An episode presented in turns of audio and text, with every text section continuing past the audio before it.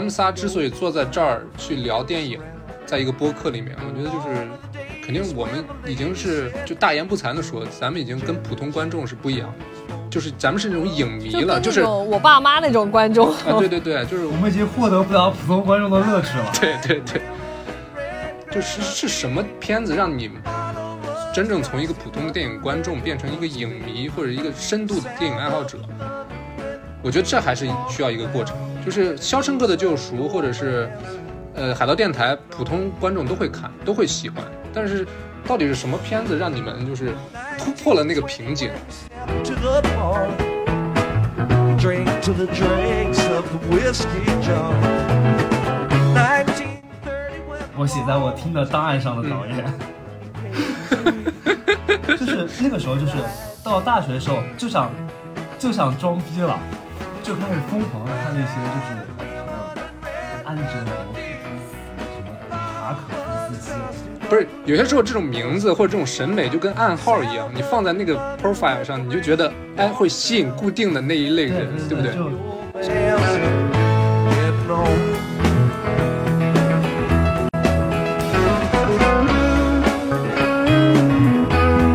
然后这几次是我觉得，就是我记得住的。你们你们可以能够概括一点我喜欢的东西，就是我喜欢你真的看完之后让我觉得就有刺激到我脑子当中的某个部分，而不是说你轻轻的抚摸我，轻轻的吹拂我的心灵。我不喜欢那类的东西。确实都是很优秀的对，这这个。东西是幕墙，你是一个幕墙的人。对，就是其实我就是一个我，然后。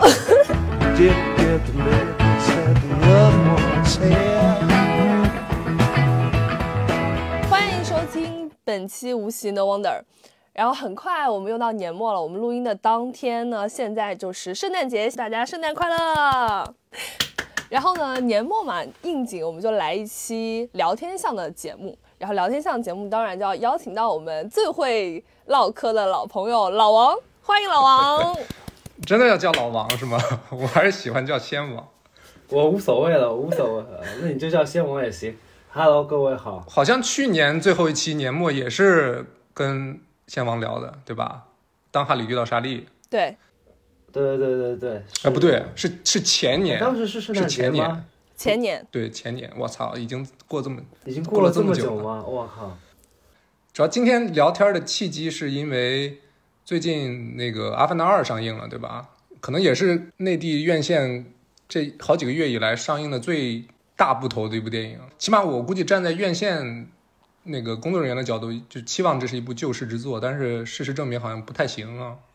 对我看好像说预期票房应该到不了十亿，但是票价真的很贵，感觉到他们想要从《阿凡达二》上捞钱的这个决心真的很贵。这不能是捞钱嘛我看的一个就是普通三 D，就是回回本儿嘛，一百八十块钱一张票。我我看是那个 Cinity 啊，啊，我是好像是一百七。嗯，因为不是说 Cinity 是最好的、最合适的观影观影那个不是说是激光嘛？激光 IMAX 说是最好的，就亮度要比较高一点。我不知道卡是不是卡梅隆自己说 Cinity 比较好吧？他是我估计他他是给 IMAX、Cinity 或者杜比影院挨个录了一个视频啊，肯定是这样的。版本。啊啊啊！好的。哦，国内也这么票这么贵，我在伦敦买的票差不多十七磅，也就是一百出头，一百五十块钱一，百五十出头。嗯，嗯，你看的是什么版？什么什么？我杜比，我看的是杜比杜比影厅，嗯，但是屏幕不算大，有点拉了。哦，我屏幕也不算大，我也很震惊，那个屏幕还挺好。我在我在大学城看的，就是给我感觉就是屏幕大就看不舒服。是？吗？屏幕大了反而不舒服。屏屏幕不大，看着不舒服。对对对对对，对我看的也是这种情况。那就先简单聊一下《阿凡达二》的观影的感受吧。嗯好的，这你们是要夸还是要要批评。先就是先批评吧？我反正没有要没有什么要夸的，我觉得我就觉得挺失望的。就是虽然我在国外，但是其实这国外这一年也没有什么太多值得走进电影院的片子。然后《阿凡达二》是因为《阿凡达一》，虽然我当时没有第一时间走进电影院看，但是后来我这个在电脑上看的时候，我我觉得还是还是挺好的，就感受很好。商业版本的就故事方面，就是一个商业版本的《与狼共舞》加《幽灵公主》嘛，就是然后他的整个这个就卡梅隆他整个这个剧情节奏的把握就是一直就很好嘛，就他就是商业片，就是他就是这个最拿手的，所以就还挺期待的。但是二确实二很奇怪，二就是他营造了一个成分非常复杂的家庭，哇，这个家庭成分太复杂了。你想，就是就是混血儿，对吧？然后嫡长子，然后还有一个次养女子，还有养女，还还有一个养人类养子。子，异族的养子，哇，这个我这个都可以拍部美剧了，什么 Homeless、Shameless 之类的。Modern Family，啊，对，Modern Family，就这个家，就他他在第二部里面造了一个特别复杂的家庭成分，但是其实它里头的故事没怎么写，是吗？就是就我觉得我觉得就这个可以展开来聊很多东西，但是他我感觉可能是他收着讲了吧，或者就是他那个三个小时的篇幅也不以不足以支撑他去讲这么多内容。嗯嗯对我，我也是这个感觉。我觉得他故事重点非常模糊，但是我不觉得他是收着讲，而是他想讲的东西太多，他没有办法说，就他不想做取舍，都想放进去，就最后就导致这么一个情况。我像我看下来，我感觉他主角其实是那个二儿子。但那个二儿子其实是一个非常老套的人物设定，就是一个调皮捣蛋，然后经历了一些家庭变故之后得到成长这么一个这么一个人物，然后之后可能要什么王位继承、权杖接管，可能有这种故事剧情，但是就非常老套。然后像他那个养女，其实养女那个设定我觉得很有意思啊，就她就像是一个。神的女儿嘛，就她母亲处女之身受孕之后，然后生下来这样一个跟她那个潘多拉世界里的万物之灵都有点关系的这么一个混血人，但是她最后就是控制一群鱼去导航，就他这个能力最后就用在这里吗，也没有好好讲。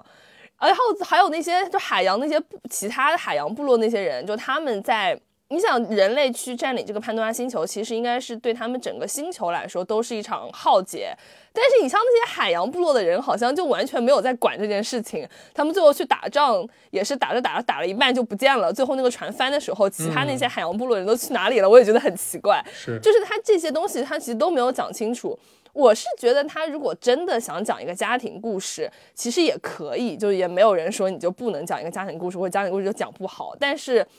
你有这么多好的，或者说你有这么多基础的设定之后，你没有利用好，就故事讲得很稀碎，这我觉得还挺可惜的。反正就是我看完之后，就故事性弱是基本上是现在，呃，华语影评圈对他的唯一评价了吧？嗯嗯就故事性弱这个事儿。但是就是还有就是，就我们之前有说过，就是想看的就是第一集，它你既然营造了一个新的星球，一个新的是一个种族，然后一个要创造一个新的语言体系，哇，这语言体系这个事儿，突然全世界开始说英文这事儿，我也很受不了。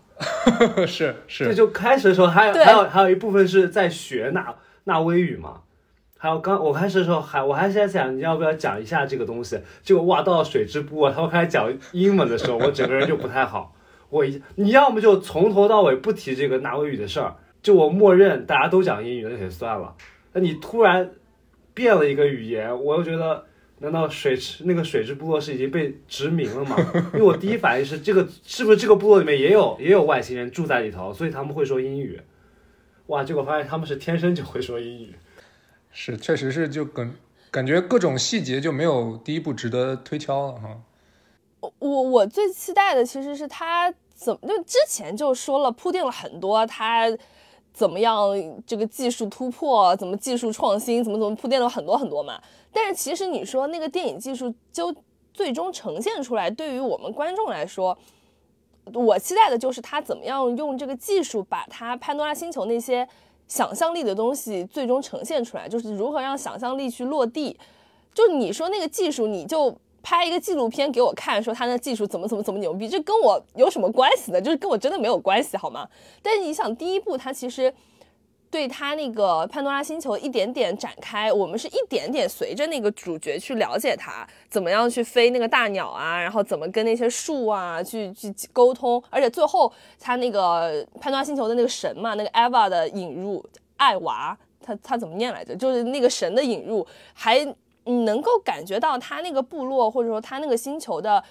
整个世界观、价值观是怎么样的，但是。我觉得在这一步上就完全没有这些东西，就他想象力是很欠缺，甚至是退步的。当然，你退一步讲说，哦，第一步我已经告诉你这个星球是怎么样的了，那我第二步我还能干嘛呢？我都已经告诉你说完了，是吧？但是总归在这一点上，我觉得没有达到我的预期。就我也不知道他把那些技术都用在哪里了。你如果不把这个东西展现给我的话，你再说你的技术再牛逼，就作为观众来说，跟我有什么关系呢？哦，就这点其实。我我和你一样的感觉，我当我当时他建牛逼牛在哪里？就是他水下建模这块儿，就水里面拍东西，世界一直是一个世界级的难题。就是你要真人拍，你人憋憋不了这么久的气，但是你要全做的话，你头发丝儿在水里面的东西特别难做。就流体特效里面流体的东西是比固体的东西要难做，就好几个倍级吧。嗯，就聊到观看这个事儿，就是。我就没有就是一九零几年那种人看到火车过来会真的吓得跳出座位的那种观影感受了。我从小到大看电影，我都知道他们是拍出来的，但是我从来不会去想他为什么拍的这么牛逼，就爆炸又爆炸。对于我来说，我我默认这些事情都是就介于真实和虚幻之间的一个不需要大惊小怪的东西。我从来不不会去思考说他为什么会在水里面游得这么顺，因为我假设他是在水里拍的，就是很多。工业行行业内部或者是电影工业上觉得很牛逼的特效，对于观众来说，你的在你的视听感觉上是没有没有太大差别的。然后说到这个技术问题的话，我后来走出电影院想了一下，我就觉得，就我有一个天问。就是《阿凡达》，它这个故事，我们第一集你们记得吗？当时第一部拍出来的时候，有人说这是一个强拆的故事吗？啊，我记得，就是一个反强拆的故事。是。然后这一部就是个家庭故事嘛，但是其实他要讲这个潘多拉星球的那个世界观，其实是讲的是就一个自然平衡的这么一个事情。就是怎么去跟大自然，或者怎么跟这个万物生灵去沟通，怎么样中间寻找平衡的这么一个主题。就他要创造这个世界，我觉得他其实是要讲这样一个问题。然后他背景不也是说地球要完蛋了吗？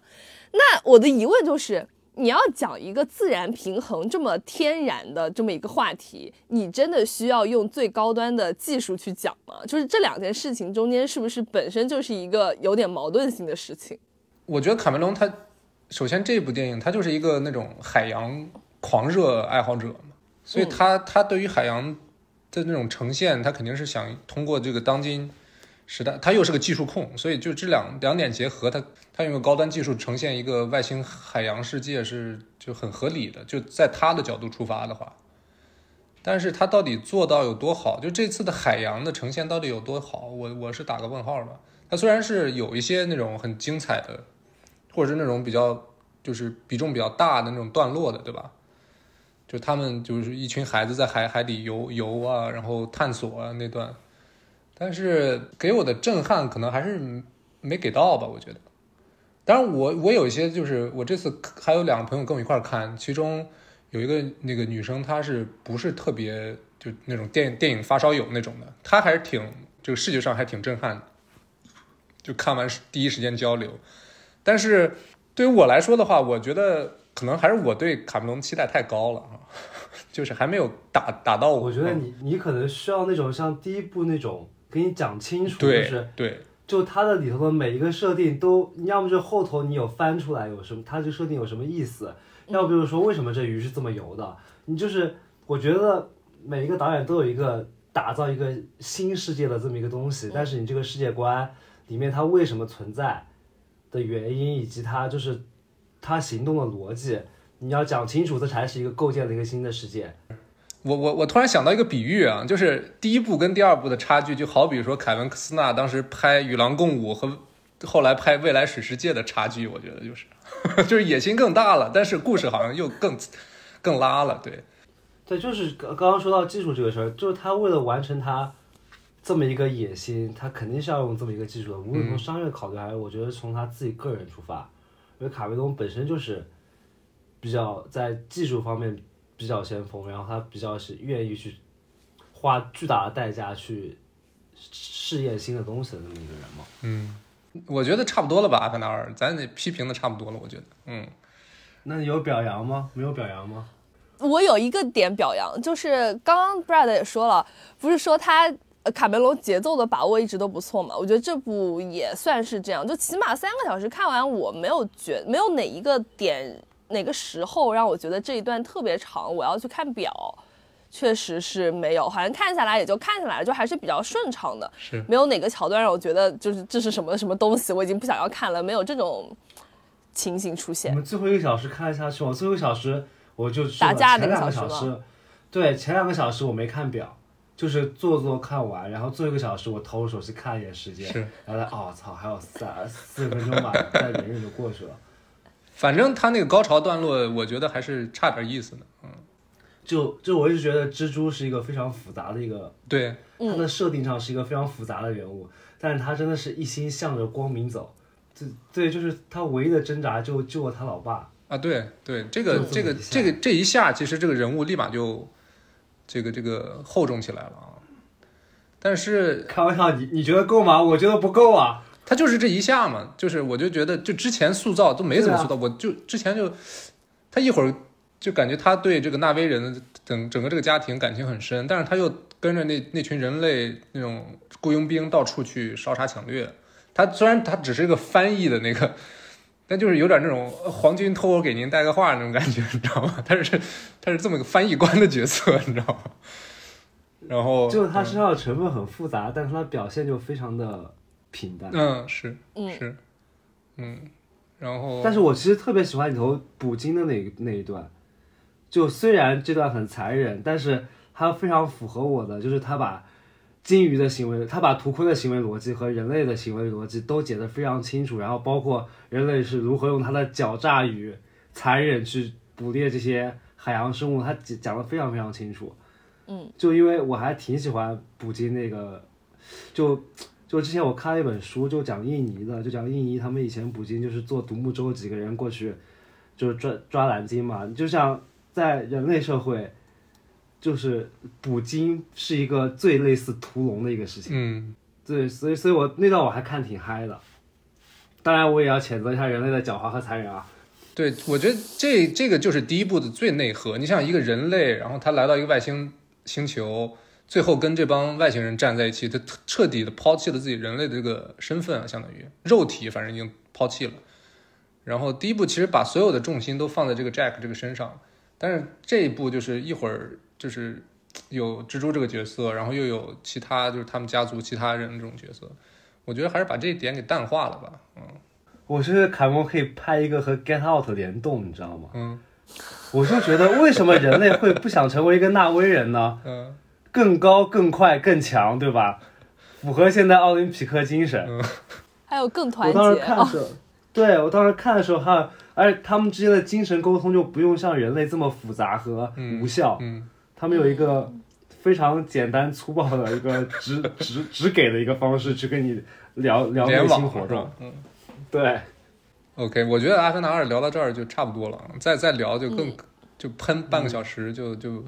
有点狠。嗯，就总之，《阿凡达二》就是大家如果想要去体验一下现在最尖端的电影技术是什么样的，然后对故事没有什么很大要求的，想去看个大片爽一下的朋友，还是可以去看的。但是没必要买那种票价特别贵的票，是人民币是两百块钱以上的，大家就慎重一点。嗯嗯我觉得就是为了娱乐，就是就是你都封三年了，去娱乐三个小时，我觉得还是非常值的。嗯，就怎么来说，就是嗯那种感觉还是不一样，就跟我前两天第一次去现场听 live 一样，哦，就是零零二零二一年二二零二一年的时候，我考两年第一次听的是现场，啊，当时感觉就跟我现在走进阿凡电影院去看《阿凡达》一样。是，嗯，确实心态会不一样。那就让我们现在就把这个时间倒回到十三年前啊，就是《阿凡达一》上映的那个时候。其实我们这期聊的这个契机也是想说，从一到二已经过去了差不多十三年的时间了。因为第一部上映在国内内地上映是二零一零年的一月四号，然后当时其实只比北美晚了差不多三周的时间吧，北美是十二月十八号左右。就北美也是圣诞档是吧？当时呃，对对，一年到头最最大的那个档期嘛，对于北美来说，就相当于我们春节档。其实当时也算准准同步了，就当时其实引进片跟就内地的市场还没有受到好莱坞足够的重视嘛，咱们当时的影视也没有那么像像像差不多一九年疫情前那样，差不多跟北美体量是相等的了。怎么说呢？就这十三年，我们各自的观影的经历也好，观影的那种心态也好，肯定品味也好，都发生了很大的变化。所以我们就想聊一下这十三年的那种观影的心路历程啊。首先就是第一个问题，就是二零一零年一月前后，大家都在干嘛呀？二零一零年一月份前后应该在读初三吧？二零一零年，我也一样。对，就是初三回家过年的那个时候吧，还不知道是在还在上学的那个时候。因为咱们都是一三年上大学，所以是二零一零年九月份上的高中，对吧？轮到你说了，轮到你说你一零年在干嘛了？非常非常难得，就是这个片子我是有印象，我是电影院看的，嗯，但是就是我当时我不知道，可能这是我个人自己的问题。就我刚刚卡的时候，其实说的这段话就是我我看电影我就没有那种一九零几年就火车火车来了那种，所有人看到火车来了会往往旁边跳开的那种那种那种真实感，你知道吗？我从来就知道这是个戏，这都是假的。所以你知道我当时看《阿凡达》的时候，我第一次看，你说花这么多钱，我能从这个片子里面看出来他花了多少钱吗？那个时候我作为一个完全不懂电影行业，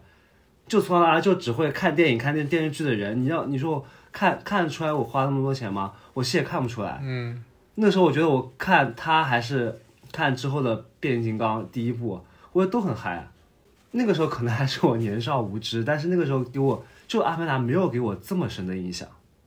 就包括第二次我有这种我有这种就是全民大家都要去观影的时候，是李安那个比利林恩嘛。嗯，然后比利林恩那个时候，我是在前面我是做功课的，我知道他那一百二十帧到底是个什么东西，然后我去看，我会包括后来双子杀手是在我前头做功课的前提下，我去看，我在细微之处发现了一些不一样的地方，嗯就是的确是能显示出这个技术的水平，但是就是在细微之处。就其实这是我这是我一个很大的疑问，就是我那个时候去电影院，我看我觉得很很好，很看拍的很好，然后故事情节也很吸引我，但是我完全不知道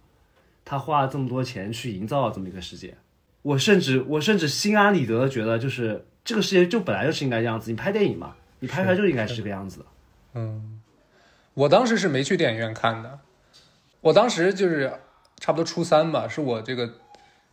我觉得我已经看了很多电影了。然后我记得当时我的同桌哈，一个男生，他说他他爸你他妈别骗我，我那个时候高二了，你初三。啊，对啊，我们俩初三啊，咱们差了两届。哦，你们俩比我小两级啊！呃，反正当时就是我同桌去看了之后吧，然后回来说多牛逼多牛逼。我当时的心态我记得很清楚，就是这种商业电影你还看？这种商业电影还值得看吗？就是就是那种，你知道吗？那你你比我早熟。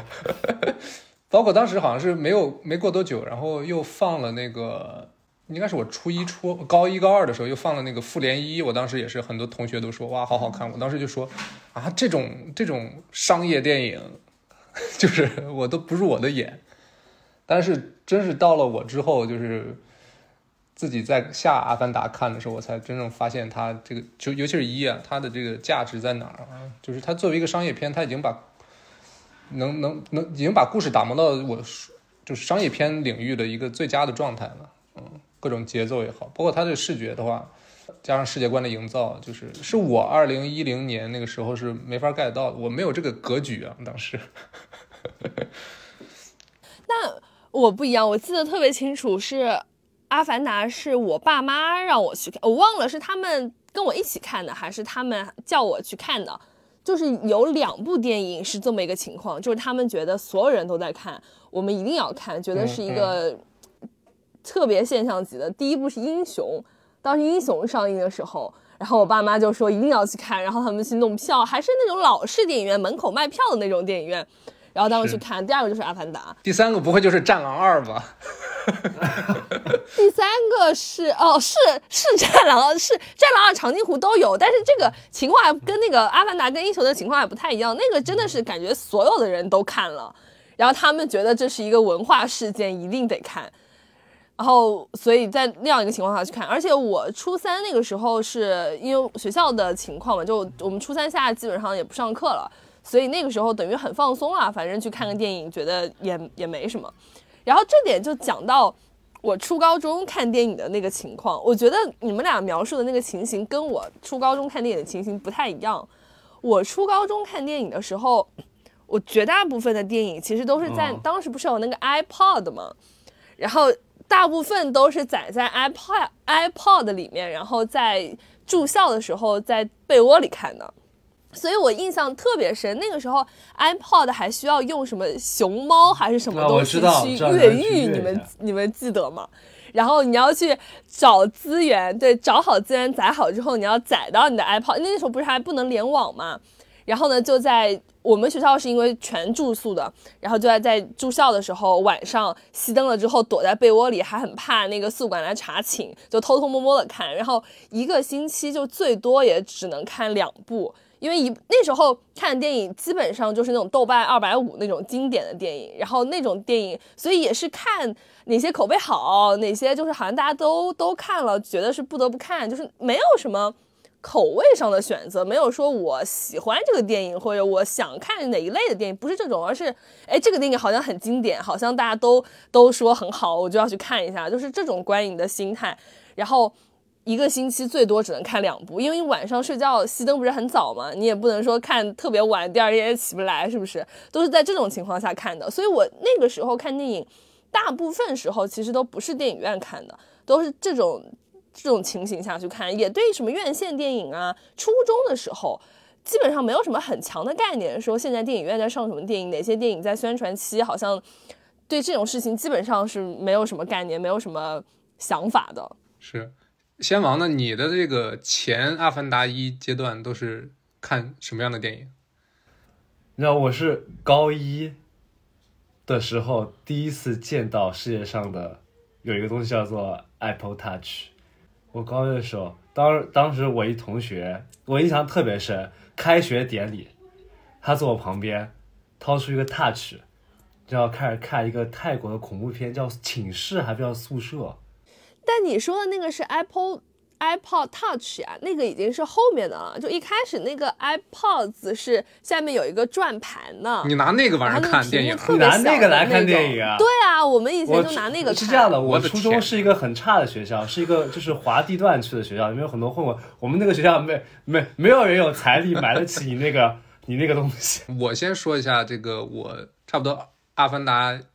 一》之前，我大概就是当时是我只用电脑看电影，然后呢，我用的是那种 PPS 之类的那那种那时候种，都是用 MP 四啊，呃不是我当时就是我不大喜欢用那种小屏看，我也不知道为啥，就起码你得是个电脑显示器啊。然后用那种 PPS 之类的网络电视，当时他们就是也没有那种所谓版权意识啊，就各种、哦各种片子他们会归类什么动作啊，然后剧情什么乱七八糟的，我就疯狂在那上面看。但是我可能从小最开始接触的类型大概就是那种呃港产功夫电影，嗯，或者什么周星驰啊，或者好莱坞动作科幻喜剧这种题材的片子，然后要不然就是在那个中央六或者是其他的那种卫视上去看一些他们会播的电影。可能我真正的那种电影的那种启蒙，可能是第十放映室的那个那个电视节目，就中央十的那个第十放映室。嗯，我印象很深，就是我忘了，应该是从初中开始，我这个电视机旁边的那个柜子上会有个小本子，比如说我在电视上看了一些那种中央六那种电影新闻啊，它当时有很多那种海外电影的新闻。我看到这个预告片儿，或者他看到他讲了，我觉得挺有意思，我就会拿那个小本记下来名字，然后到时候再去网上搜，就类似这种。就是小时候我不知道为啥，可能也是自己生活太无聊了，除了学习就是没没什么其他的娱乐活动了，所以我对那种电影啊，就是或者说对一个好故事，或者那种对现实的那种逃离的那个 那种感觉，就是让我迷上电影了，所以就就有会有一个小本子，就挺认真的。现在想想，就把自己感觉比较有兴趣的电影会慢慢记下来。嗯是聊《阿凡达》前的观影体验是吧？这我可有好多可以聊的。对观影的习惯、品味什么的。我小时候就是，可能我比你们早两年，也可能我们那边经济没有杭州和济南好，就是没有父母带孩子去电影院看电影这么一项家庭活动。至少我们家庭是的，就就是作为一个工人阶级的家庭，对、嗯我我平我们家也没有，对啊，你是哪儿？你是嘉兴？嘉兴怎么可嘉兴哎？我们没有这个活动富裕啊嘛。我们没有，嘉兴肯定我们只有是比济带孩子上南富裕的桌打麻将这种活动，那从来没有就逢年过节大家去看电影这个事儿。赚，赚钱不我我小时候花电影都怎，么看的？有一分两个分两个两个 part，第一个 part 是我身边有一帮人是特别喜欢哈利波特，所以每年有哈利波特电影的时候，就隔三差五他们会、嗯他们会请我去看。我就断断续续，我也不知道他在那边讲了啥。那个时候是看电影最快的时候，就是我没有任何专业的学术性思维，我就完全就看见人在那边飞来飞去、打来打去，我就很快乐。我看过，我没看过一，我看了二，我没看过三，我但我看了四，完全不需要连起来，你完全不知道他们谁是谁。然后我当时特别傻逼，当时我还在，当时里面有一个人叫做 Luna Lovegood，你们有你还有印象吗？一个金发的一个小姑娘，我当时觉得哇靠，全金发太美了，我还就百，嗯我还在百度贴吧和那个我还加入了一个后援 QQ 群，它不会是你对白人女性的那种性启蒙吗？大洋马是不是？对啊，非常符合所有亚洲人对于白人金发金发女孩的幻想，嗯，对他头发都金的有点白的那种。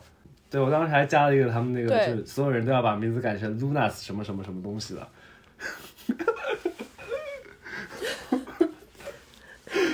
我完全没有看过《哈利波特》，我至今就只知道这么一个角色，是因为我真的有追过一段时间。然后这是第一种，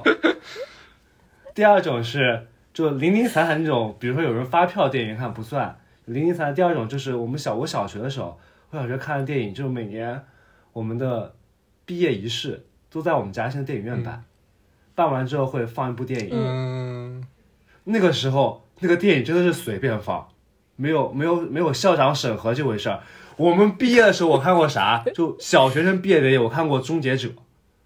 我看过《无间道》。哦，对，我看过《大块头与大智慧》。哦，不对，《大块头与大智慧》是另外一次看的。是什么事儿呢？是我外公外婆参加一种老年人营销的这种卖药的这种东西，在电影院卖药，卖完药之后放了《大块头与大智慧》。我当时不知道，跟我外婆去拿药，然后被那个 刘德华掀开，应该张柏芝的人头吧，吓得我好几天都没睡好。那片子太恐怖，你想那个时候完全没有，就是大家先去看一看，校长先看一下一会儿放什么片，就再放什么电影片，院里面有什么片放什么片。我小时候就是在这种情况下看了《无间道》，我完全不知道在讲什么，看《终结者》我也不知道他在讲什么。但当时这些片子就是那种录影带或者是那种租赁的那种最火的片子嘛，对吧？对，然后我，然后我爸嗯唯一一次带我去电影院看片子，是因为当时有个活动，应该是《指环王二：双塔奇兵》，大人买票，小孩免费，然后带我去看。嗯啊，《指环王二》在，哦对，一没有在中国应上映，该是二在中国上映可能我记错，可能，但我确定一定是指环王，因为有 groom。然后我们俩，我们俩就坐在前第二排，然后我看了一半之后我睡着了，然后等我起来的时候，我发现我爸在旁边睡着了。然后我看出完出去电影院，我爸还把我骂一顿，因为他花了这么多钱把我带进来，然后发现我睡着了。然后那个时候我完全不知道他在他在讲什么，就我我跟不上这个剧情，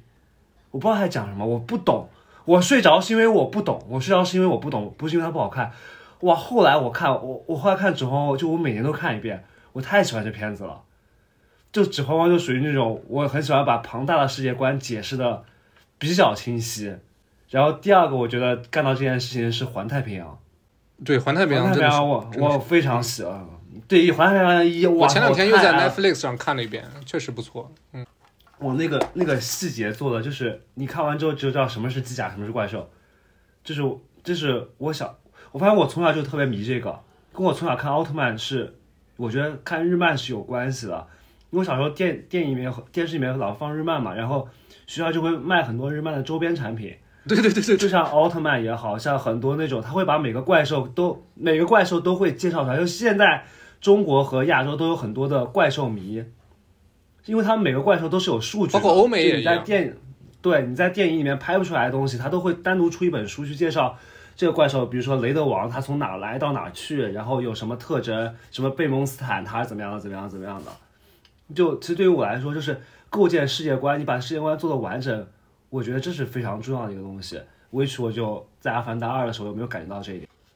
然后再往后，再往后什么就，就我小时候家里比较穷，我没有没有没有时没有钱购入 Apple 设备，i Apple 的设备，所以我连 Shuffle 都没有过，我都拿一个小破 MP 四，就是那个什么魅族，那个时候是魅族啊什么之类的那种小破 MP 四，然后我在那边，就是我我寝室有一个室友，就给我在 Apple Touch 上面看寝看那个宿舍，就是看那个鬼片的人，他和 Brad 一样是。正儿八经就很喜欢文艺片或者是深度电影的人，他是我们寝室唯一一个会在自己的 M 呃 Touch 的也好 M P 四上面或也好下电影的人。我们别的男生只会在上面下嗯 M J 的演唱会，呃和 A 片，也很潮。就是我们 M P 四里面都是 A 片，我们互相传来传去看，就没有人在寝室里面会聊电影或者之类的。然后我都怎么看电影的呢？学校的高中的晚自习有会可以大家可以订杂志，就会出去买看电影，然后一本杂志全班传阅。那我看电影，它后头都会去介绍，就是国外有哪些片子哪些片子。那个时候我的初启蒙其实不是从电视，我是从看电影上面来的。我翻到最后看哪个海报特别好看，然后回去上网搜一下。那个时候要么就风行，要么就别的 PPTV 或者是什么别的网上下种子来看。对对对，就都在我电脑里面，但因为我也不会在寝室里面说我看什么电影，因为感觉大家也都不看，高中生谁有时间回去看电影啊？就感觉也没什么可聊的。然后我又属于晚上做作业做到一半，然后没什么事儿干了，然后我就看爸爸妈妈在哪。然后那个时候台式机，台式机，因为我爸妈怕我，我比如说我这是一个书桌，我爸妈怕我那个玩游戏，所以他把我那个显示器放到了我那个主机上头，就挪到桌子下去了，桌子下头去了。然后鼠标和键盘都在下头，所以我那个时候就是屁股翘起来，就趴在地板上面。我补充一个，让我想到一个，我清楚的记得我人生进电影院看的第一部电影是什么？嗯是我爸带我去看的一部粘土动画，叫《小鸡快跑嗯嗯》，，你们看过吗？我知道这个片子，就是我印象特别深，嗯而且也而且也特别好看。然后是我爸带我去看的。然后因为这一部电影，后来十多年吧，十多年内，我跟我爸大概每隔一到两年，我们就会一起去看一部动画片。就是我爸特别爱跟我一起去电影院看动画片。我们后面还看过那个 Real。叫什么？里约热内卢，就是一大群鸟啊什么的，在在巴西那种，里约大冒险呃里约大冒险，对。然后我们还看过很多这种动画片，我爸特别爱跟我看这个。是你们的那种亲子时间，对吧？对对对你爸爸就是想给你营造的那种，，对对，我我印象特别深，就第一部去电影院看的就，想象里还挺温馨的，就爸爸带着女儿，然后一块儿去看看一那种很开心的那种动画电影，嗯，然后可能看完了之后再去吃顿好的，对吧？对。然后我也跟他们看过一些很就是呃长辈的电影。以前我很小的时候，因为导致我都不记得那电影究竟讲什么。我很小的时候跟他们一起去看过一个就是好莱坞爱情片《冷山》，哇你们哇？天哪！你们 而且很小还是在电影院看的妈妈再爱我。一次。对，对，就是我哎，不对，你可基德曼你没有看过和裘德莫，你没有看过《妈妈再爱我一次》吗？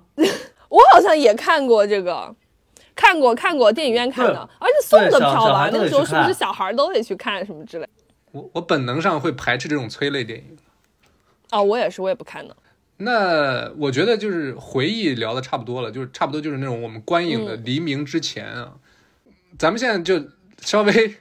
再往深入聊一点啊，再往再往前走一步，嗯就是肯定有那么一两部电影，或者有那么一个阶段，就是你们会突然觉得，哦，我觉得电影这个东西我 get 到了，或者是我入门了。或者说，我对电影的态度已经不是一个单纯的就是那种茶余饭后的那种娱乐了，就是有没有那么一部电影或那么一个阶段或者那么一个瞬间，让你们觉得就是 OK，我已经到下一个阶段了。我觉得我这个时候要说一个，就我不能很准确的描述出那样一部电影或者那么一个瞬间，但是我现在回去想，我觉得应该是在高中的时候，然后这个时候很感谢我们当时的语文老师，因为我的中学就是本身就是一个素质教育学校，然后大家虽然说读书很很用力很卷，但是呢，上课的时候是不那么正经上课的，然后我们就会在中午的课间，然后和语文课的课堂上看很多电影，然后我们语文老师会经常跟我们说。呃，最近有什么好的电影？他看到了什么好的电影，然后让我们课后去他办公室问他考那个电影。然后他有一个硬盘，然后我们经常在同学之间传阅，就他自己载的电影，他也会一直每周回去都会更新啊什么的。然后就给我们看了很多的电影。然后我印象特别深的是有两个事情，就是一个是在他的介绍下，我那里有大概半个学期左右的时间，一直的持续在看印度电影。就看了非常多的印度电影，就是他，他带我们在课堂上看了那个《三傻大闹宝莱坞》，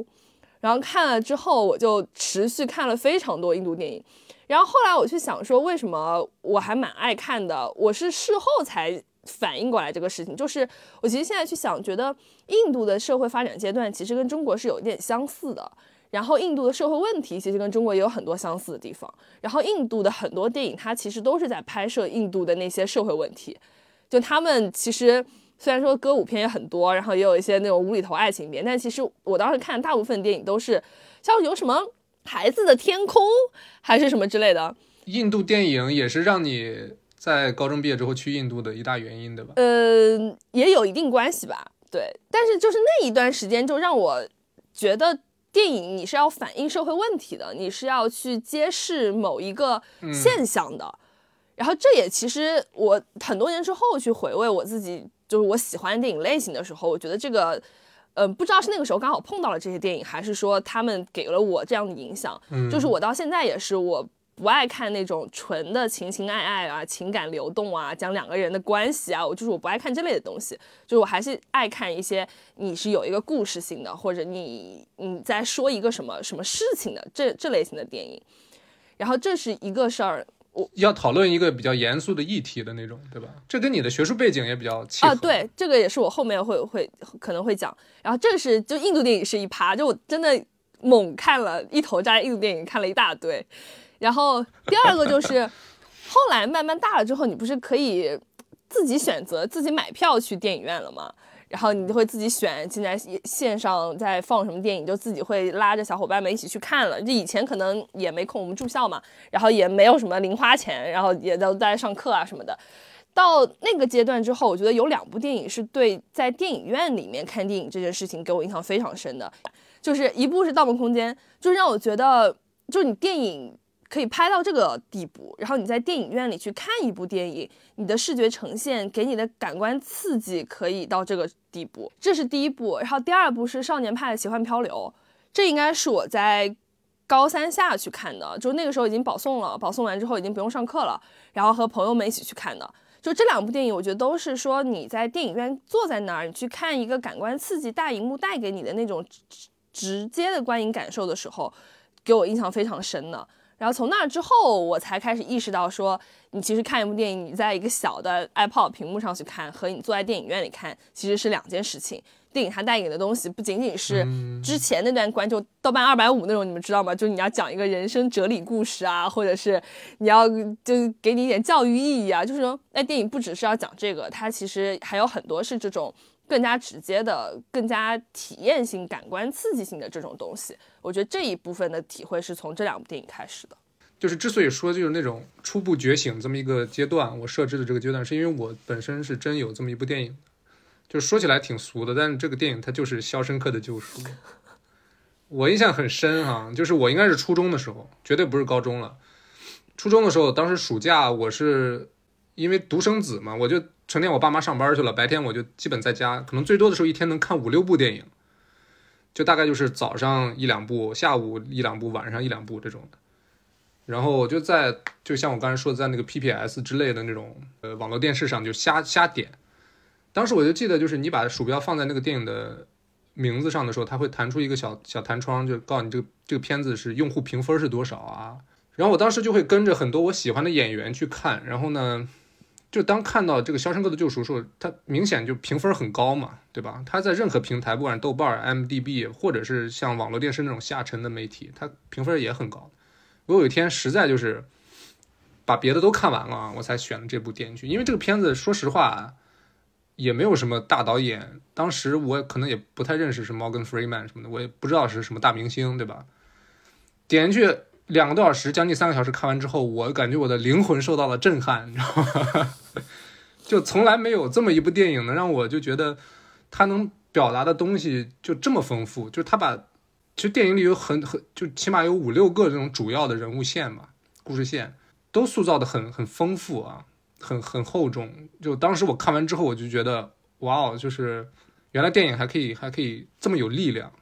尤其是他这个当时那个结尾的那个越狱的段落，确实就让我觉得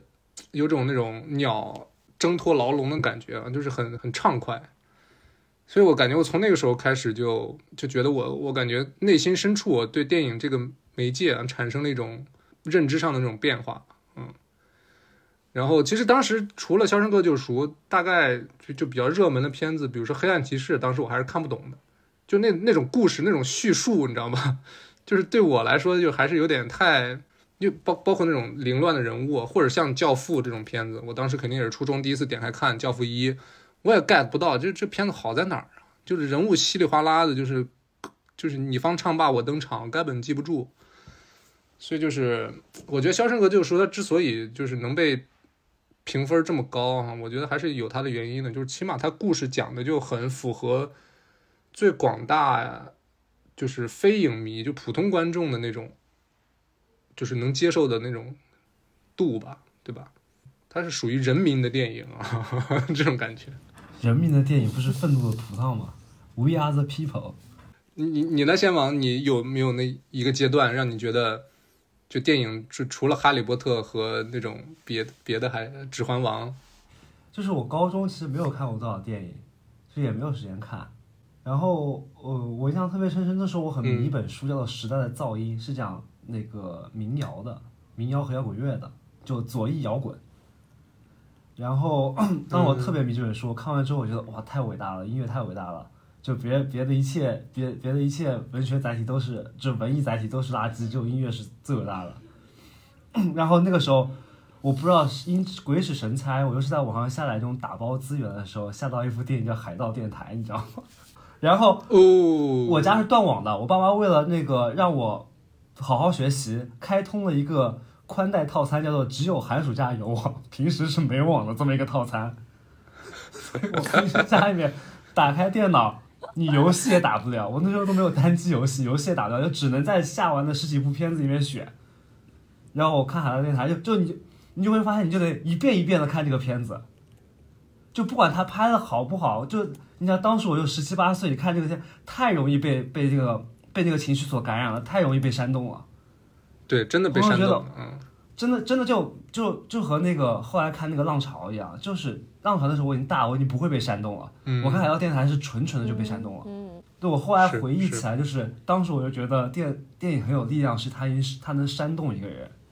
就它能把你的情绪煽动到某一个地步。嗯嗯嗯或者或者直接他能塑造你变成一个新的人，就是他的这里头的美学也好，然后人物那种行为动机啊、生活方式啊。我现在反应过来，我觉得他没有这么伟大，我觉得他可能就是煽动。你说那是往好的地方煽动，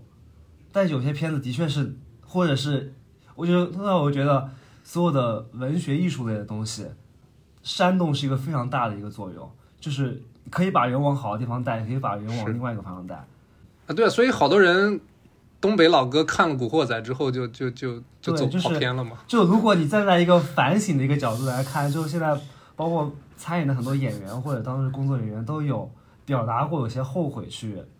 曾经拍过这么一个片子嘛。嗯，但无论如何，它就是一个具有标志性的一个文文艺作品。就包括后来我看那个撞车，我在大学时候看撞车，哦、那个时候就我也刚就是刚毕业，应该是大一刚进大学没多久，当时选修课上我们一个老师给我放装车来着。那看完之后，我也感觉我被煽动了，就是就你看完之后就非常左，我觉得其实咱们大学的老师就是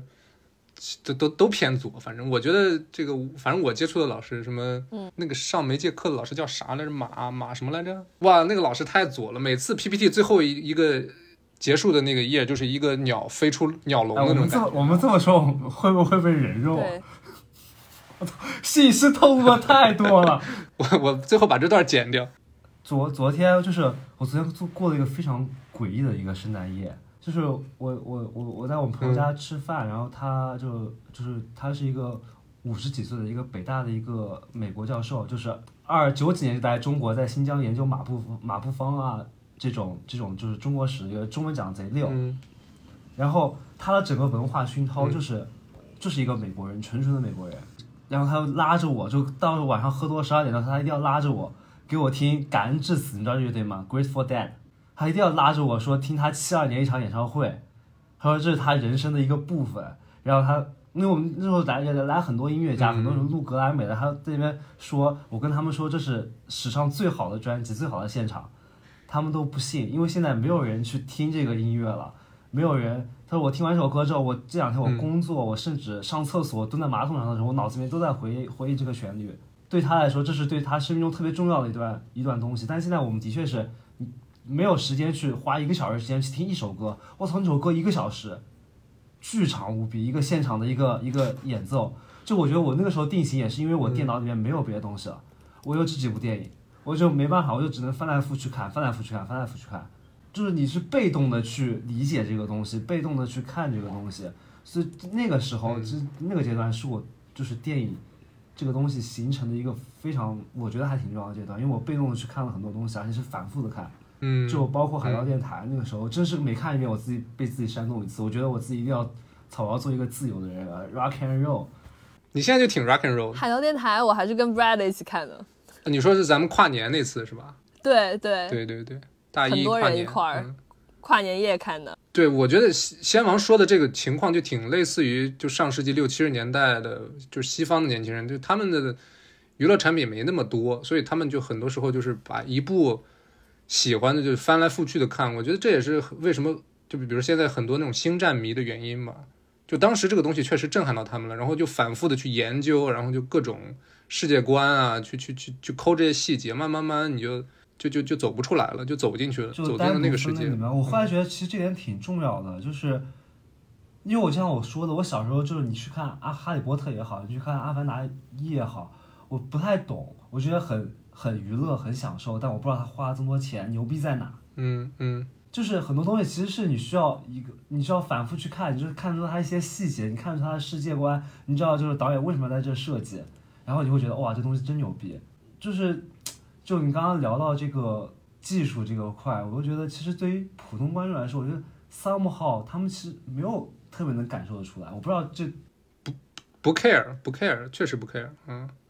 包括我觉得也是因为《阿凡达一》上映了之后，突然就是，就比如说咱们刚才一开始聊《阿凡达二》之前，我们会说，哎，该去哪个哪种制式的影院看，然后 3D 眼镜，然后这那的。我觉得这一切的一切，可能都是过去这十几年才才发生的，或者甚至说过去这五年才才开始发生的。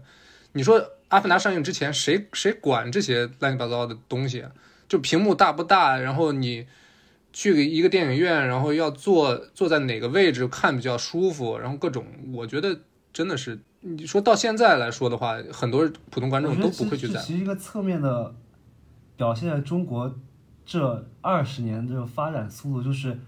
就是超乎想象的这种感觉。对，没错就是，你别的国家，他可能花了从六十年代开始，就慢慢慢慢慢慢到现在这个成果，但是因为我们其实就是坐上快车道了，我们就是有了互联网设备，就是北上广可能在《阿凡达》的时候之后就开始有这种意识了，要去看什么好的电影院，要去要去挑什么样的影厅。但是其实在我老家这种地方，可能就是近几年，近几年开始大家开始用小红书了，用微博了，就上面会有人说看这个一定要去什么什么看，就是大家去看的理由其实没有这么多说。比如说是卡梅隆说 Cinity 是最合适的观影介质，不是的，可能是小红书上某个博博主说什么看那个特别那个，他们就会去看，没错，没错，就是就互联网快速的翻新了一代人对于就是观影的要求和和认知。嗯五六年前我们家那种破电影院，就是人民剧场，这种这种这种地方，就是还是那种很老式的小屏幕，然后脏脏的椅子，还是有人会去看的。迅速在四五年之内，失火着火着火，拆迁的拆迁，翻新的翻新，迅速的翻新了一遍。就是疯狂的基建嘛，就同时这个电影院肯定也是从从几百家，现在已经到到上万家了，我记得是吧？超过一万家电影院，然后就就是到了二零一九年，是，那就再往下一个阶段走。我觉得就是咱们仨之所以坐在这儿去聊电影，在一个播客里面，我觉得就是肯定我们已经是就大言不惭的说，咱们已经跟普通观众是不一样的，就是咱们是那种影迷了，就是我爸妈那种观众，啊，对对对，就是我们已经获得不了普通观众的乐趣了。对对对，就是是什么片子让你真正从一个普通的电影观众变成一个影迷或者一个深度的电影爱好者？我觉得这还是需要一个过程的。就是《肖申克的救赎》或者是呃《海盗电台》，普通观众都会看，都会喜欢。但是到底是什么片子让你们就是突破了那个瓶颈？嗯，我是有一个很印象深刻的，对啊，我我就先给大家打个样请，就是我我通过这个片子，我跟你们说一下到底是一个什么什么状态。就是我肯定是高三的时候，当时就是我就是反正就是高三那个时候，就是很就很无聊，就没事儿干，就相当于高考完了之后啊，天天在家人家就会问你高三怎么会无聊没事儿干？就高考完了之后应该忙死了？啊那个暑假，因为当时已经是看了我少说也有一千部电影。好牛逼啊！我觉得已经就是无聊到，我觉得没有电影可以刺激到我了。当时我的那种观影的那个范围啊，就是大概就是每年好莱坞颁奖季，或者是特别爱看、特别爱逛时光网。时光网上会有很多片单嘛，但是现在想想，他们都是那种，尤其是美国主流电影杂志或者电影媒体会出的一些片单，我就每年就会跟着看，或者是比如比如说到奥斯卡的时候，我会把今年那个奥提的片子全都看一遍啊。就是寒暑假的时候，但是那个时候我突然觉得，哇，电影怎么都这么无聊啊？就是已经给不到我刺激了。然后直到有一天，我打开了乌乌迪·艾伦的《安妮霍尔》，我印象很深刻，就是我觉得看完那部电影之后，我觉得我感觉我走到了下一个阶段了，我到了新的层次了，你知道吗？因为那个片子实在是，它应该是七七四年还是七六年，我忘了，反正七十年代的一部片子。然后首先上来就是一个长长得也不不是特特别好看的一个中年男子，冲着屏幕去去去开始讲几个笑话，然后各种电影的那种插叙倒叙啊，然后说不上为什么，就是那个片子真正的让我觉得又重新找到了看电影的乐趣。它到现在为止都感觉是一部感官上很新鲜的东西。他在做一种不管是剧作上也好，还是怎么说呢，表演上也好，就让我那就是那种新鲜感，就支撑我到现在。我觉得就是我现在追逐的就是我看的影像或者看这个片子两个小时能给我那种新鲜感，就是是支持我到现在去不断的去打开一部新的电影，去我我觉得我追逐的是这个东西。现在变成就安妮霍尔，他肯定是有那种偏文艺的片子嘛，偏剧情的。然后另一部是《亡命驾驶》。啊，就是 Ryan Gosling 演的那部电影。我之所以选这部，是因为我当时也是差不多高中的时候，班里是有几个朋友也是比较爱看电影的。然后呢，我们都同时看了这部片子，我觉得特别好，他觉得特别烂。当时我突然意识到，哦，原来人跟人之间的品味是可以就差距很大的。我当时就是很坚定的认为这个片子特别好，《亡命驾驶》啊。所以我觉得就是突然我就觉得我对电影的审美是有一个特别主观的标准，我觉得我这个价值的对电影价值判断那个体系初步建立了，你知道吗？所以我觉得这两部片子是我现在回想起来，就大概就是高三上大学之前就那么一个阶段，我觉得我到了一个新的阶段了，嗯。我我我们驾驶我第一次看的时候没什么感觉，我第二次看的时候觉得它不错。我觉得可能是我小时候，就是年轻的时候，我读不懂电影里面这种延宕的感觉，这种闲笔或者是这种节奏慢的东西。嗯我小时候我读不懂，我小时候就喜欢看海盗电台这种哇咔啦啦啦啦啦就打到最后那种。是，我觉得对我来说，这个阶段可能是来自一个自省的过程。我小时候，我也不是什么小时候，我高中的时候，我电影我我记得片子里面有特有有一些，印象有个叫电驴的东西，你们用过吗？嗯那个时候电驴还上面还有很多人会发东西，你可以选片子下的，是一个非常 free 的一个社区。我当时就无无意间下到很多片子，比如说影响我很久的《列宁格勒牛仔真美记》，我我就我就随便下载的，我就有的时候就是某种机缘也好，当你拔掉电脑，电脑没有网线的时候，电脑里面就是什么海盗电台、列宁格勒牛仔真真美记，还有彭浩彭浩翔的破事儿，还有一些还有一些别的片子，就是不知道他们为什么被下载啊，反正就在这儿。然后还有还有那个 Hellboy，地狱男地狱男爵，就包括我后头看了很多超级英雄片子，我也觉得很好看。我第一遍看完的感觉和看完地狱男爵的感觉是一样的，就觉得很好看。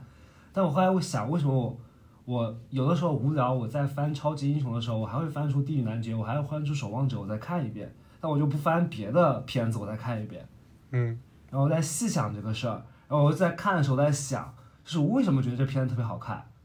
然后我我会发现，同样就是爆米花电影，同样都是，那也就它很多细节设计的非常好。然后这是我第一次有印象的去反思，为什么我小时候看了这么多电影，有些电影我就记住，有些电影我又没记住，他们可能同类型的或者豆瓣上面第二部还比第一部嗯高个、高个两三分呢。就我就就从其实就是这么一个过程，就是我现在还很喜欢德尔莫吉托罗，就我看他的片子，他里面总有些细节，他的第一部他他最早很早一部片叫《魔鬼云爪》里面，莫名其妙人群里面开 party，有一个人穿的跟个闹钟一样，就在里面走来走去，就我当时觉得哇，这个我没有看过，那个时候我开始逐渐了解到，就是我可能对奇观是有兴趣的，我可能对 OBJ 什么 dumb object、dumb silence object 这种庞然大物是有兴趣的，就是就是我在在反映就是为什么，我到底对哪些东西有兴趣？我到底想在影像里面看到什么东西？我到底希望那个导演去给我构建一个什么样的世界？我到底是希望一个什么样的人物出现在那边？我希望他和另外一个人见面之后会发生什么事儿？我开始去想这个事儿的时候，我觉得这 somehow 就后来就就是让我走上这条路吧，因为因为你慢慢想，你说我操，他反正也梗不到，不如我自己去给。对，然后就是一个就是德托罗是一个人，就包括那个后来的《环太平洋》，就我当时看这个片子的时候，我已经知道我嗨什么点了。他就是他又给到了，就是这么多细节，这么多详细的资料，这么庞大的一个世界观，这么详实、这么扎实的一个世界观的基础。嗯然后还有一个人是啊阿基考斯马基，我写在我听的档案上的导演，就是那个时候就是到大学的时候就想就想装逼了，就开始疯狂地看那些就是什么安哲罗普罗斯，什么塔可夫斯基，不是，有些时候这种名字或者这种审美就跟暗号一样，你放在那个 profile 上，你就觉得哎会吸引固定的那一类对人，对不对？就就 就像对暗号一样。就你信息素后来想，大学之后你就觉得不行，我得去走的 go deeper，我得去看一些牛逼的人的片子。然后看完之后，嗯你会发现，你就开始反省为什么我看安哲罗普罗斯的时候，我可能会想睡觉；我看塔我看塔可夫斯基的时候，我也可能想睡觉。但我、嗯我看考斯马基的时候，我就没有睡觉。那我为什么没有睡觉呢？是我那天精神特别好吗？其实也不是，那肯定是看到了一些我嗨的点。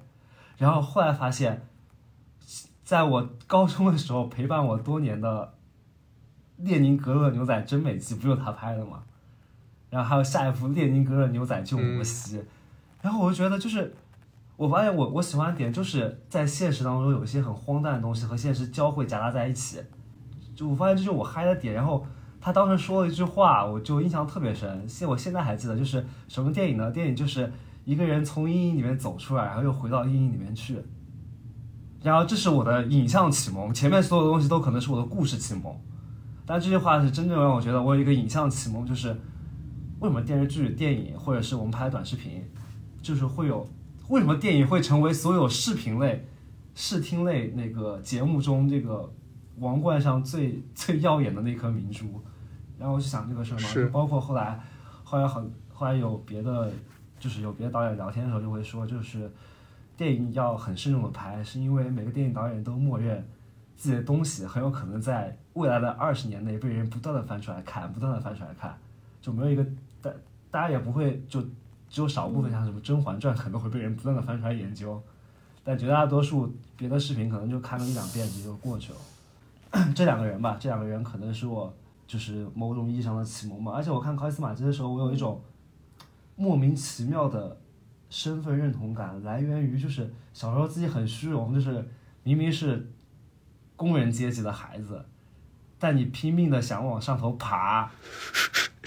想往上头爬，想去过那种 fancy 的生活。考尔斯马基就拍的就是一群他妈穿的特别讲究的，不，就是一群工人，他拍的就是一群工人，他整个布，他整个美术，整个场景就布置非常讲究，你就是有一种错觉。我操，就是这不是我小时候的愿望嘛？就在不丢失自己 工人阶级身份的情况下面，过上一个非常体面、看起来有点美好的生活。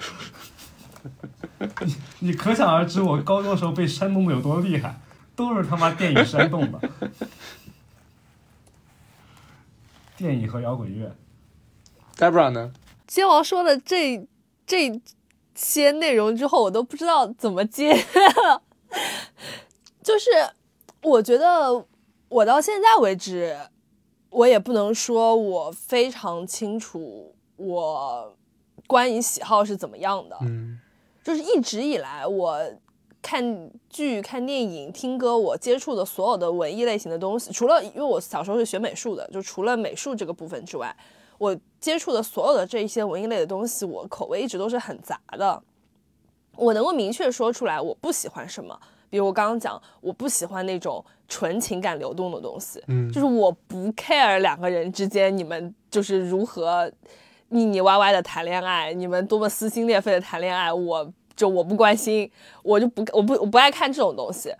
然后我知道，可能我我比较欣赏那种你能够讲一个，就是你有一个社会议题或者你有一个问题去解决的这种电影，我会觉得，因为你承担了一定的社会责任，就是你作为一个艺术手段，你去承担了一定你在这个社会当中你应该承担的责任。但是这不代表说我就喜欢这类电影。嗯，然后在准备这期节目的时候，我思考了一下，我可能说，如果一定要说我喜欢什么电影的话，就我大言不惭的说，我就是一个类型片爱好者，就是我就是不爱看那些。你花四个小时，然后你告诉我你的脑子里在想什么，然后你要别人去接受你那一套，我就是这么有影像风格，我就是这么讲故事的，然后非常自我，非常有自我特点，然后你一定要你的观众去接受的那种电影，我其实就是不喜欢这类电影，然后我就是一个类型片的爱好者。比如说我，我现在回忆我大学期间我印象最深的几次观影经历，一次是在 MoMA 看《红辣椒》，嗯。然后你知道红辣椒就是它能给你最直接的刺激，不管从故事上，从那个情节转换上，然后还有在那个小西天看《美国往事》，嗯。然后还有在爱丁堡当时看过一次龙虾，嗯然后这几次是我觉得就是我记得住的，你们你们可以能够概括一点我喜欢的东西，就是我喜欢你真的看完之后让我觉得就有刺激到我脑子当中的某个部分，而不是说你轻轻的抚摸我。轻轻的吹拂我的心灵，我不喜欢那类的东西。确实都是很优秀的对，类型片。这这个东西是幕墙，你是一个幕墙的人。对，就是其实我就是一个 我，然后，所以我我我男朋友就总说我就是喜欢看一些打打杀杀或者是那种呃就装模作样的那种电影，对我就是喜欢这类电影，就是我觉得我的喜好可能就是能代表一些。就你看过一些片，就是你不是说只看那些院线片、大众片，就你可能也看过一些片子，但是呢，你又没有研究过电影史，你没有研究过影像发展史，没有去深入了解过某一类的导演是怎么样的，这一类观众的喜好，是。就是我其实是那种很大众的喜好，就我今天我就大言不惭的，我就是觉得不能说大言不惭，我就是很坦白的说，其实我就是这类这类观影的爱好，但是呢。要返回来说，也是在准备这期节目的时候，我想说那些我们把它归类为就是很文艺的那种电影，嗯我们把它归类为就是很个人化的那种电影，就是我是能看出来他们好在哪里的。虽然我，所以我想说，我们其实观影是有两种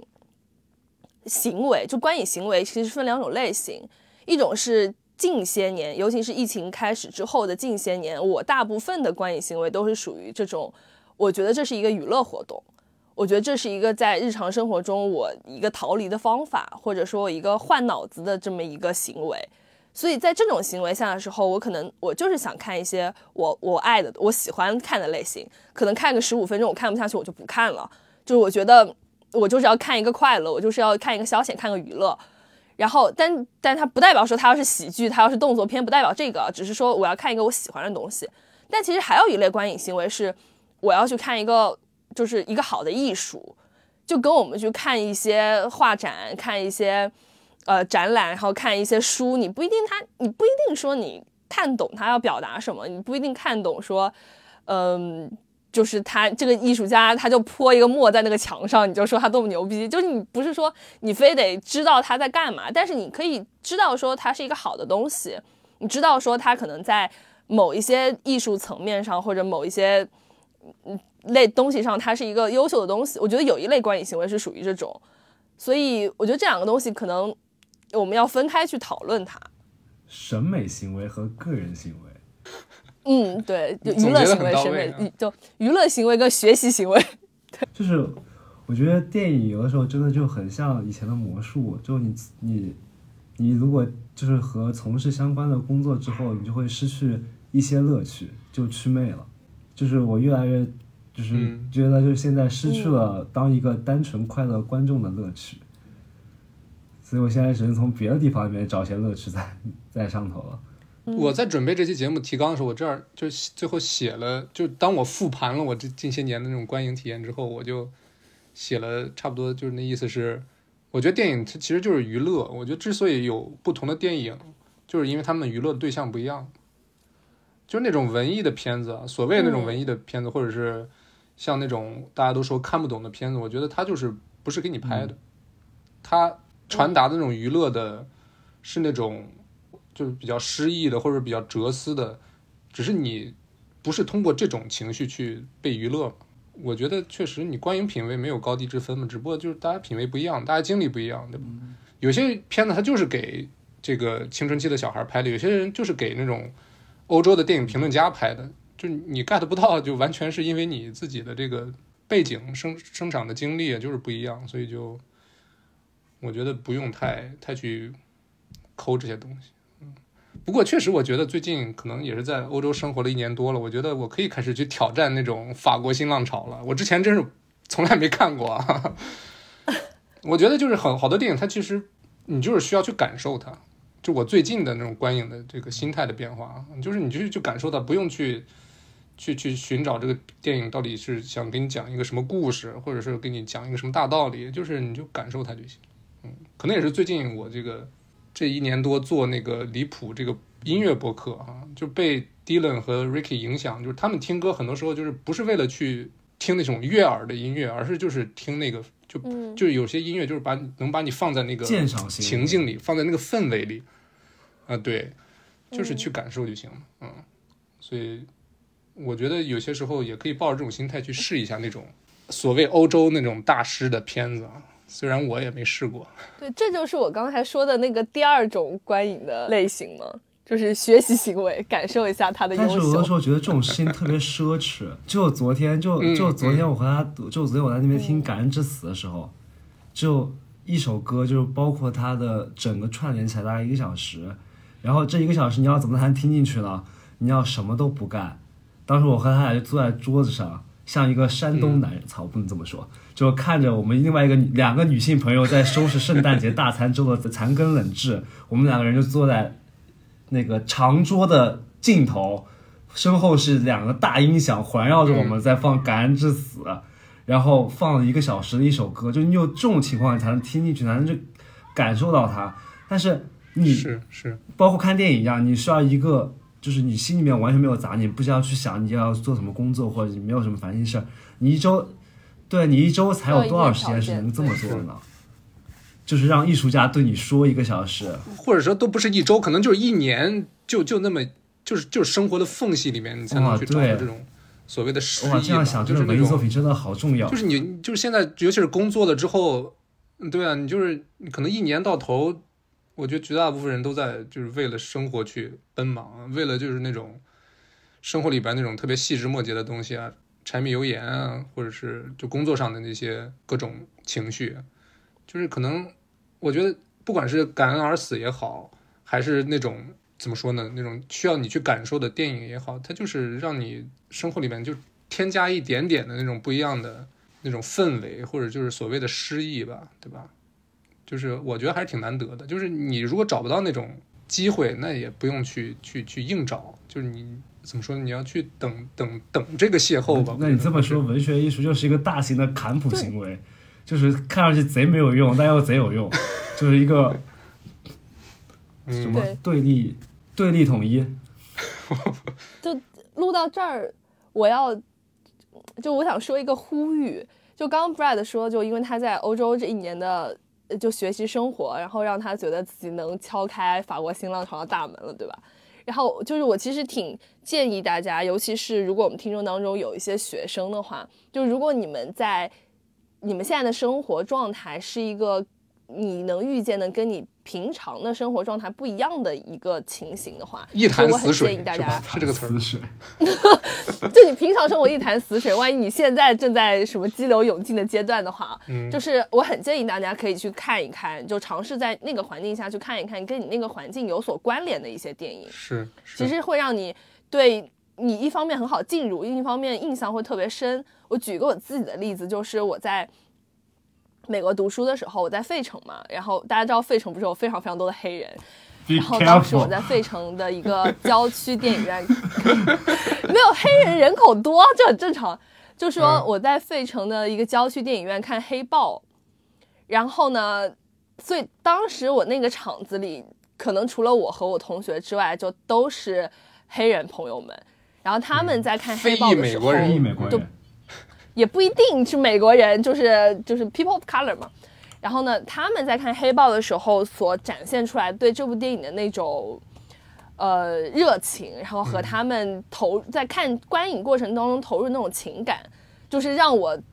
出电影院之后，就是起码影响了零点五对这个《黑豹》这部电影零点五的评分，就让它涨了零点五分嘛。嗯嗯，就你真的能感受到说，这部电影对于这个群体，在这个社会当中，它能起到一些什么样的作用。所以我其实很建议，尤其是有如果有学生朋友听我们节目的话，如果你们有这个机会，有这种可能性，可以去找一找跟你现在的生活状态很相关的一些电影去看，我觉得可能会得到一些不一样的评价。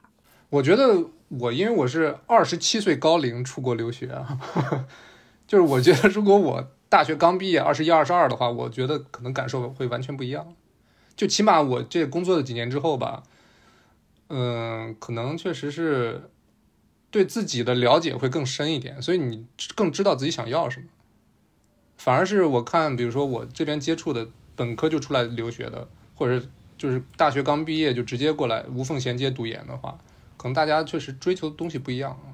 而且就是因为我因为是二十七岁嘛，所以我很多朋友他比如说在伦敦定居了，比如说 Dylan 现在在伦敦定居，然后当时那个 Ricky 在法国也有固定的住所，就我在这两个地方就都长居了差不多一两个月的时间，就你都能深就是更深入的感受一下当地的那种人的生活。就比如说 Debra 说刚才说到费城，你现在去那个 B 站上搜，就很多那种人在拍费城的某个街区，然后可能全是那种那种 drug addict，然后在街边或者流浪汉，对，就是在那种就感觉像僵尸一样的。但是你可能像 Debra，你真正去过费城的话，那这个城市就不完全都是满满大街的，就是那这种人的，对吧？所以就还是咋说呢？还是就尽量自己有机会的话，亲眼过去看一下，会比那个就见证一下，就世界各地不同人的那种生活的方式吧。嗯，还是挺有启发性的。说实话，嗯，并不是想让我就是非得要润啊，但是就是挺有启发性的。就归根结底说起来，就其实电影还是大家看世界的一个方式，是普通人去拓宽生活的宽度和延长生活的长度的一种最简单的途径。我觉得是勾起人对世界的好奇吧。对但是外面的世界到底是怎么样的？对对对对对，所以我们说的所有的主语都是人，都是我们自己的生活。就观影这个行为，最终还是从每一个个体出发的。所以其实也不用去纠结别人喜欢，别人说这个电影好，我为什么觉得它不好，或者是别人都喜欢这种这种电影，为什么我就不喜欢它呢？不用去纠结这种问题，也不用去纠结说品味的高低，或者是电影类型的好坏。就是我们所有的感受都是从个体出发的。你觉得看这部电影你是开心的，你喜欢，其实这就可以了。我觉得观影其实是一件就很简单的事情。我们今天聊这期节目，其实也是从自己的经历出发来看一看这种改变，然后希望说有相同经历的朋友，或者是现在对电影疲乏的朋友，可能能听到这期节目的话，能勾起大家一些对于你以前看电影或者你看电影过程当中的那些快乐的事情，让你对这件事情可能会更有信心，或者是更想要坚持下去。对，就是希望大家能在获得简单的快乐的同时，也可以通过别的途径获得深刻的思考。就这两个事儿不用同时发生，希望他们都能出现在各位的生命中。我真的很特别喜欢简单的快乐。现在其我们真的只聊了十三年嘛，其实不止，就是从童年到现在。不止我们虽然说一开始说是十三年，对吧？对不止吧。嗯，在我二十三呃岁的人生都就都跟你聊完了。然后聊了我们三个其实是从童年时代、电影启蒙时代，一直到现在的观影品味、观影爱好和